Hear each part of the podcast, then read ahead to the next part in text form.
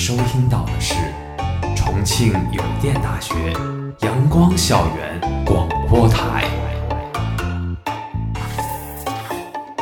最有态度、最有个性、最具活力的三山 Radio。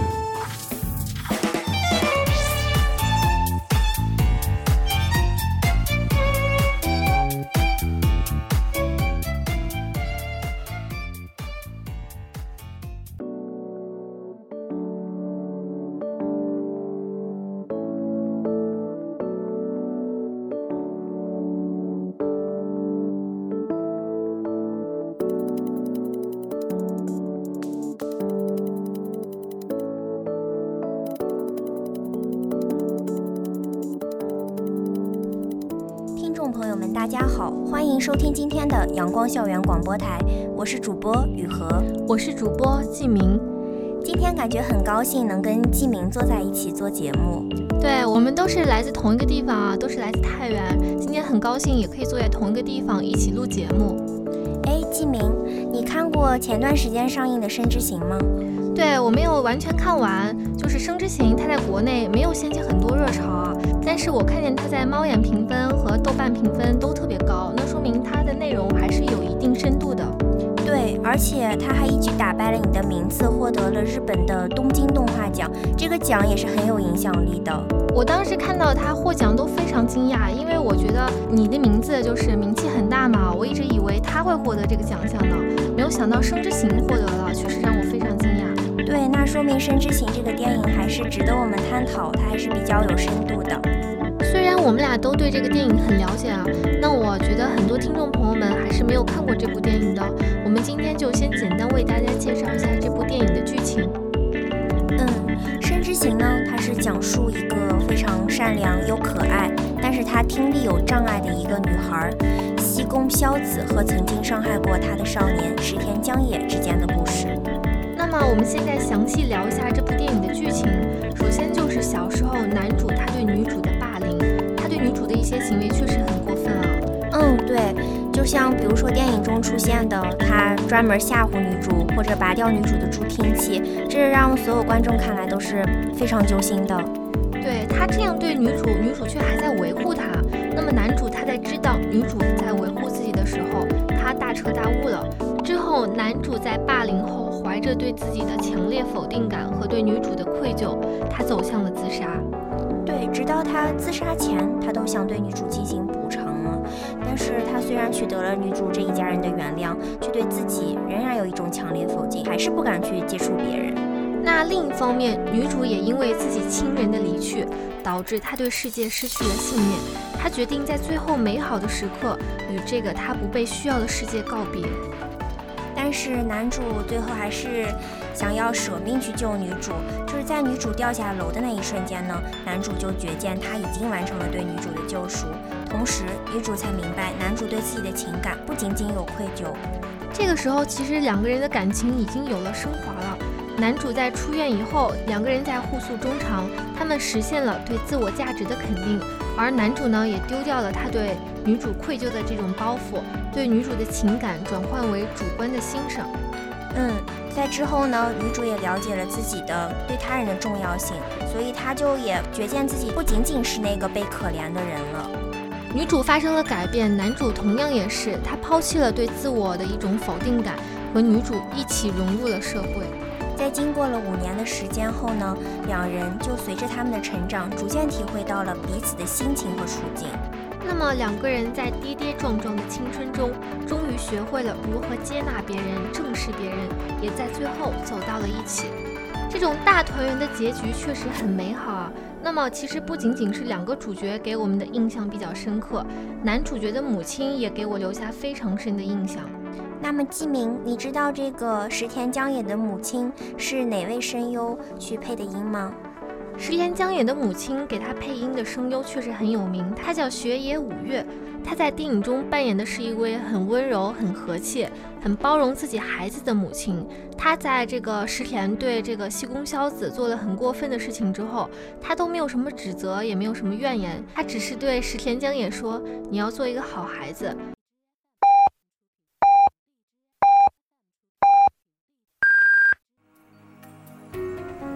现在是北京时间正午十二点整，您收听到的是重庆邮电大学阳光校园广播台。那么，雨禾，你对这个他母亲有什么比较印象深刻的情节吗？嗯，我记得这个母亲，她是就是十天犯了错误以后，她叫住了这个想要蒙混过关的孩子，但是她就是用特别冰冷失望，然后含满泪水的脸出取出巨款，然后这时候我觉得江野心里他也发生了很大的变化，他就是意识到母亲挣钱的不易，因为在剧中母亲她是一个理发店的店主，她独自一人呢打理生意，撑起整个家庭，对她过得很不容易。所以说，嗯，就这体现了母爱的伟大，然后就是告诉我们，就是在做事情前，他应该考虑一些后果的。没错，其实母亲这种大家庭呀，和母亲对他的影响，也是这个石田对西宫小子产生很深自责的一种来源。嗯，是。还有剧中令我印象深刻的一个画面，就是母亲她在拽掉自己的耳环以后，她会流血。这个在网上有很多评论，就是说。这个母亲，她是为了就是用自己的痛来弥补一下气功她所受的痛，她就是在替孩子还这个债吧，可以说是。没错，她就是想让儿子知道一下，他给别人带来的伤痛是有多么难以估计的。所以这就可见一个人的所作所为，他是跟他生长的环境，还有他家长的教育是分不开的。对，因为男主他是一个父亲的人。对他没有父亲的话，他有可能就缺少一种父爱，然后他就在这种社会中就总感觉自己比别人缺少些什么，他就少一种存在感，然后他就想用这种去欺负别人的乐趣来满足他自己内心那种享乐的感觉吧。那么，《生之行》作为你的名字后又一部现象级的动画电影，它一直被拿来和新海诚导演及他的其他作品比较。《生之行》和你的名字，唯美的画风和一些细腻的感情，都是很被细心雕琢过的。那么，他们都可以说是动画电影里面非常出类拔萃的电影了。嗯，对。但与你的名字相比，就是你的名字中架空现实的那些情节，《生之行》的故事呢，就更为真实，也就是能更反映咱们的社会吧。对，尤其是比如说像西宫硝子啊，他是一个患有听觉障碍的一个角色。这种角色其实我们在生活中并不是很能常见。那么他导演用了这样一个角色来反映这样一种社会生活，反映了这些少男少女的青春期的情绪，都比较能贴近我们的现实生活，可以让我们产生一种共鸣感。对，然后就可以让我们在嗯每个人都能在故事中看到自己，然后就可以让我们跟萧子的那。然后从他隔阂和解，然后的这样剧情脉络，我们都可以更为深刻的体会到。没错，所以我觉得《生之行》它很优秀的地方，就是它比你的名字，就是那种相知不能相守的结局，它要更加的温馨。因为最后我们可以看到两个人最后是在一起的，这会让我们产生那种很温暖的感觉，觉得这种团圆结局十分的美满。对，这些就让我曾经伤害过彼此的角色们再一次敞开心扉，就可以忘掉过去，重新露出笑脸，观众们就会获得治愈，然后也就觉见要善待他人，要承担责任，就是即使生活中有痛苦，也要努力活下去，要鼓起勇气对别人敞开心扉。而且我觉得我们其实可以看，就是你的名字里面，它的一些动画或者人物设计形象都非常唯美。那么这部《生之行》呢，它虽然画面不像你的名字那样精致，但是非常的写意。就比如说男主角就是很杂乱的头发和两个小黑点的眼睛，把他内心的喜怒哀乐都很准确的表达了出来。还有他慈爱的奶奶，就是连眼睛都用几条线去表示了，让人感觉很亲切。对，你还记得他一些朋友吗？就是像直野啊、永树啊这些人形象都很鲜明。就比如说。呃，节选为了让姐姐开心，随时都把拍照留住他们精彩的瞬间。嗯，对，我记得还有那个永树的蛋卷头，为朋友付出的心都很让人感动。对，当时这个直野他很蛮横无理的性格，还有非常火辣的身材，也很让人印象深刻，特别具有特色。对，还有一些小人物，他都很有形象的，就是胆小的佐原呀，爱哭的川井，红发的真柴。么你看，就是《生之行》里面塑造了这么多角色，每一个角色其实都有他们内心不一样的喜怒哀乐。那么这部电影把他们诠释的都非常好，把他们一个个的形象都塑造的栩栩如生。我觉得这是这部《生之行》非常优秀的地方。对，我也觉得，就是还有在江野看到每个人脸上的那个圈圈的那个霸叉，其实它就是代表了他一种内心的活动吧，就是表示了他对世界这些逃避这些心理活动。你看他就是，其实我们从这种人物上就可以看出来他是一个怎样的人。就比如说，他就是一般只是低着头，根本不敢直视任何人的脸。但是在死过一次后，所有思想上的羁绊又算什么呢？那他就是在这些经历中就已经成长了吧？那么我们刚才说了说《生之行》它比较优秀的两个地方，一个是人物的设计，一个是画面十分的唯美和温馨。那么其实它在色彩上的运用也特别考究。对它分镜头的处理也极为优秀，导演就特意将这种色彩做得柔和和漂亮了。因为导演他追求的一个目标就是，只要有让人觉得不舒服的杂色，就会把它换成令人愉悦的颜色。导演这种极致的追求，也会是让我们所看到的影片呈现出非常惊艳的感觉，所以他才能被观众誉为年度最唯美的动画电影啦。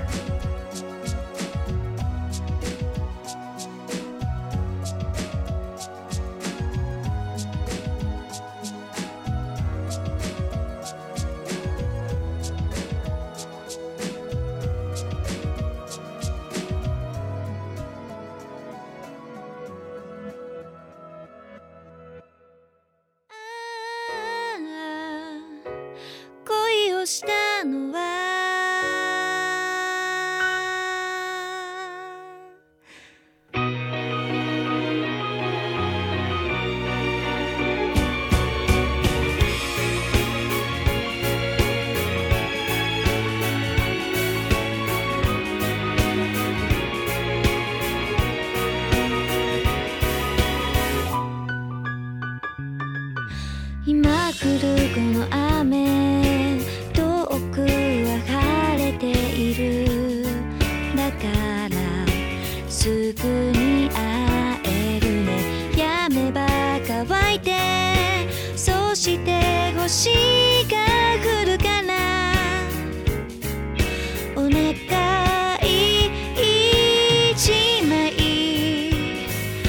一枚増える色の。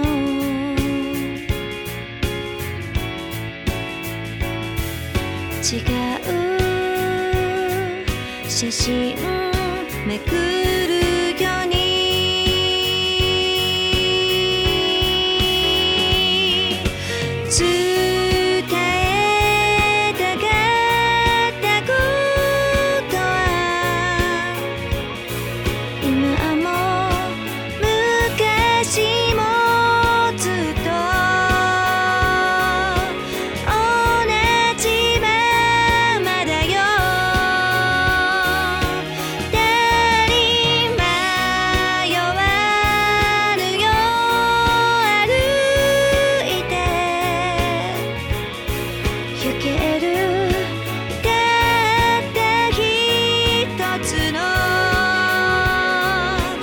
记心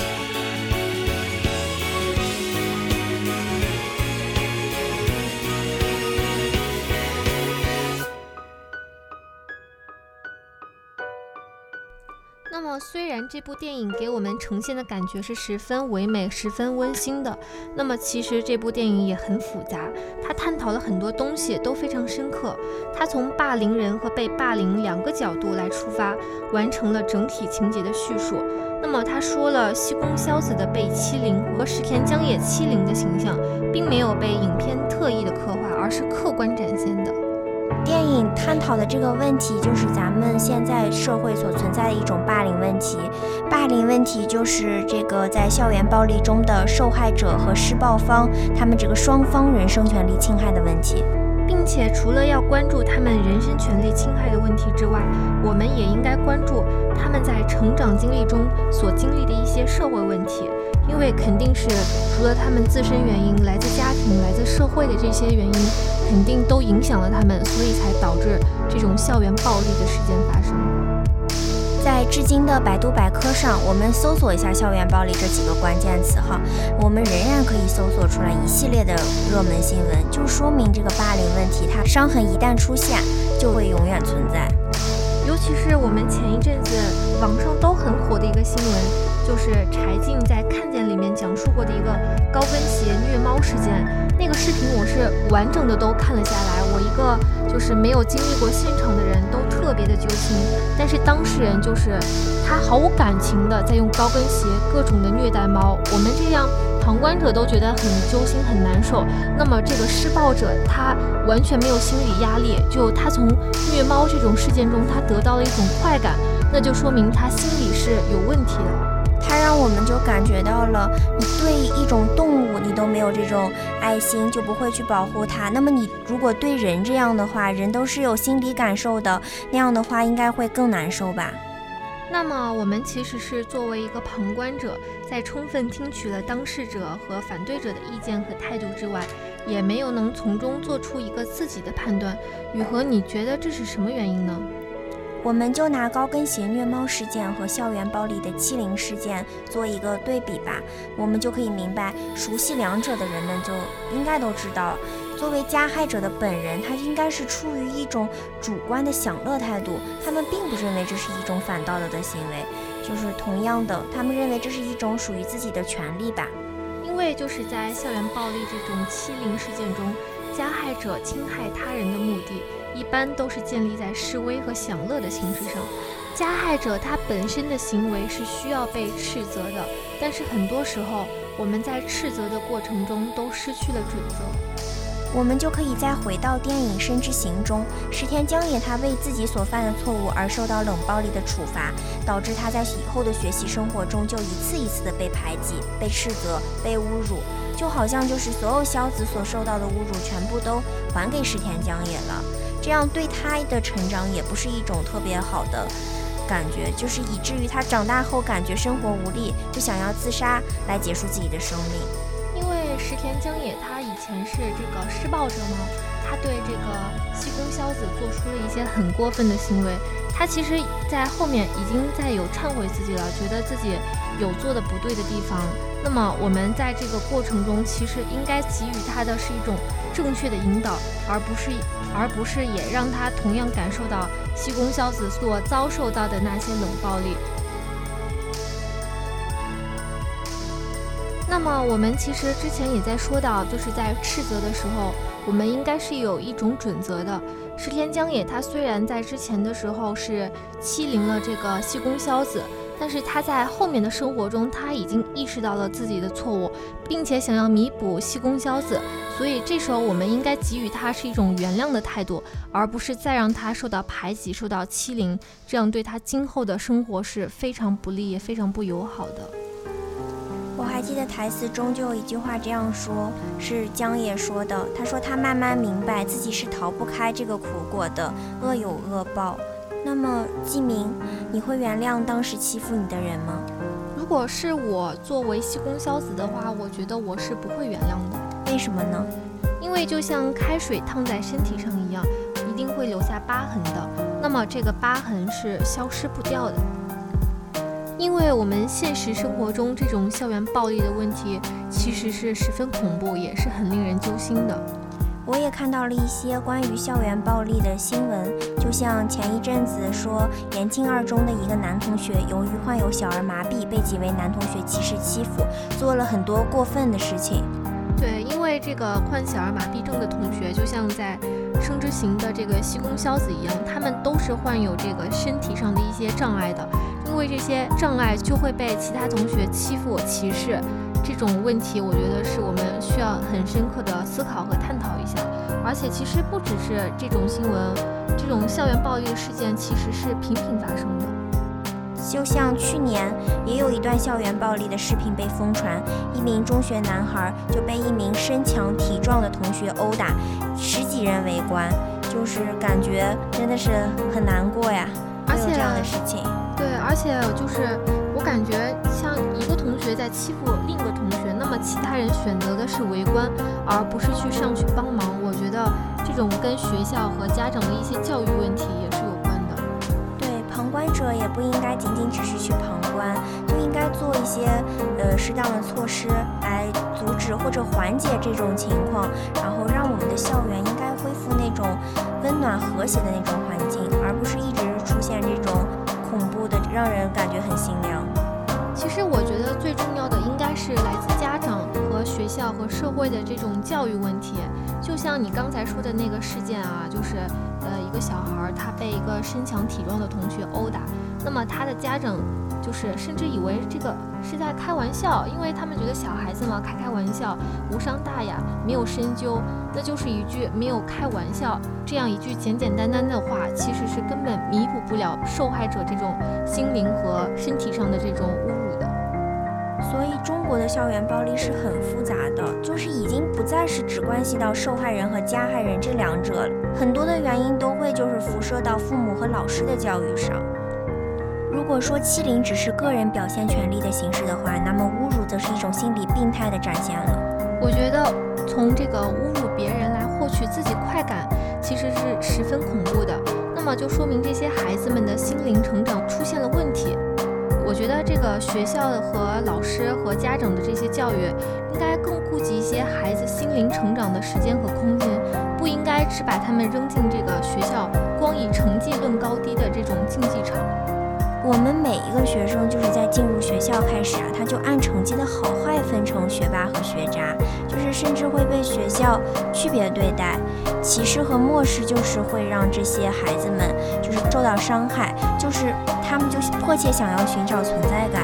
对，就像我初中和高中啊，我们都有那种，比如说你成绩高，你就坐在前面；你成绩低，你只能坐在最后一排。我觉得这种行为就是其实是学校一种教育不当的一种行为。那么我们只以成绩论高低，确实是会给我们心灵成长上带来一种伤害。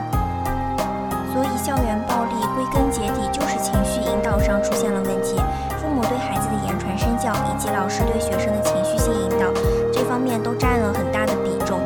在电影看上去很美丽，孩子被放置在同一个环境里，就同一种情绪引导下，他们没有选择的权利。就一旦做不好，就会被嫌弃、被排斥，甚至被挤兑。在这样的情况，就只能选择睿智或忍受。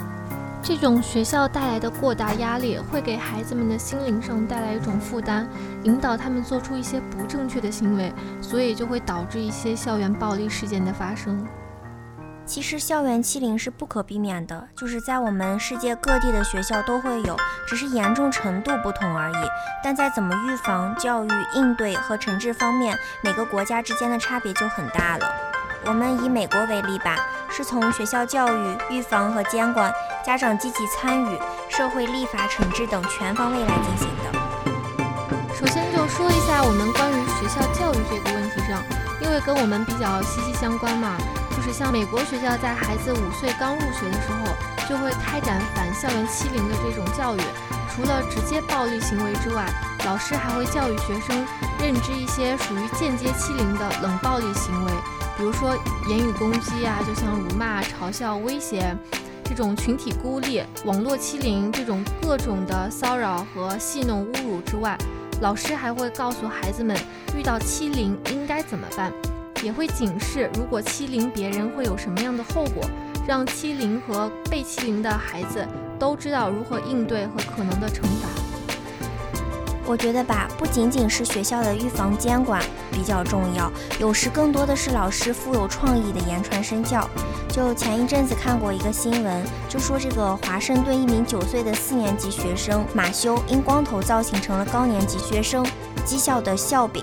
然后他就难过的不敢进教室上课，站在走廊上大哭。该校的一名女教师得知以后，她就通过身体力行的方式帮助马修摆脱了语言欺凌。于是他在操场上要求马修当众剃光他的头发，然后并当着所有的面告诉他：“你将我的头发剃光后，还有人取笑你的话，他们也在取笑我。”可见此举就不仅帮助了被欺凌的男童重建自信，并遏制欺凌行为，也引来了不少媒体和家长们的一片叫好。所以说，来自老师和学校对孩子们心灵的关爱十分重要的。我们这一点上应该向美国学习一下。虽然美国有了他们的对策办法，但是我国呢也出台了一些法律或者是提案来针对校园暴力问题。而且我们国家这种校园暴力的事件很多发，也引起了社会上的一些关注。因为我们国家的刑法是规定，十四岁以下是完全不需要负刑事责任的。这种情况已经无法和现在青少年普遍早熟的现象相适应了。但是，民进中央今年专门提交了一份关于遏制校园暴力伤害事件的提案，他还修订了一些未成年保护法、刑法等相关法律，对校园安全的内容予以明确的具体化。其实，校园暴力这种问题，因为是和我们息息相关的，所以除了法律、国家对这些制定，我们其实应该从自身和我们生活中相关的方面来对待这个校园欺凌问题。那我们就再回到电影中，电影中在石田江野昏迷的时候，川野拥抱着西宫硝子，就说：“大家不都是这样的吗？每个人都有缺陷，但是我们都是带着爱前进的。因为我们人和人之间啊，其实是相互理解、相互关爱的。我们就是应该学会倾听对方内心的声音，尊重别人也是尊重自己。这样的你就可以被这个世界接纳、信任、倾听和爱。”就像江野也可以被这个世界原谅，他可以直面自己曾经做过的事情，他把自己的罪恶感消除了，回到这个有爱而且温暖的世界。那么，我们从电影当中看到现实，又从现实又看到了这些社会问题，我们都应该想到，这个校园暴力事件中，这个受害者和欺凌者，他们的心灵问题都应该受到正确的引导。那么，就像一个作家的书中这样说。不管是欠别人还是欠自己，你曾欠下多少个对不起？时间无情第一，他才不在乎你是否是一个孩子。只要你稍一犹豫，他立马帮你决定故事的结局。他会把很多对不起变成还不起，再把很多还不起变成来不及。所以，我们千万不要等到来不及了才认识到自己所作所为是多么的伤害别人。那么，希望我们的校园也可以变得平静、温暖、和谐，就像我们的阳光校园广播台一样，朝气蓬勃。也希望呢，我们的校园暴力现象少一点，再少一点发生，然后让我们的校园恢复阳光，多一点关心，再多一点爱。讲到这里。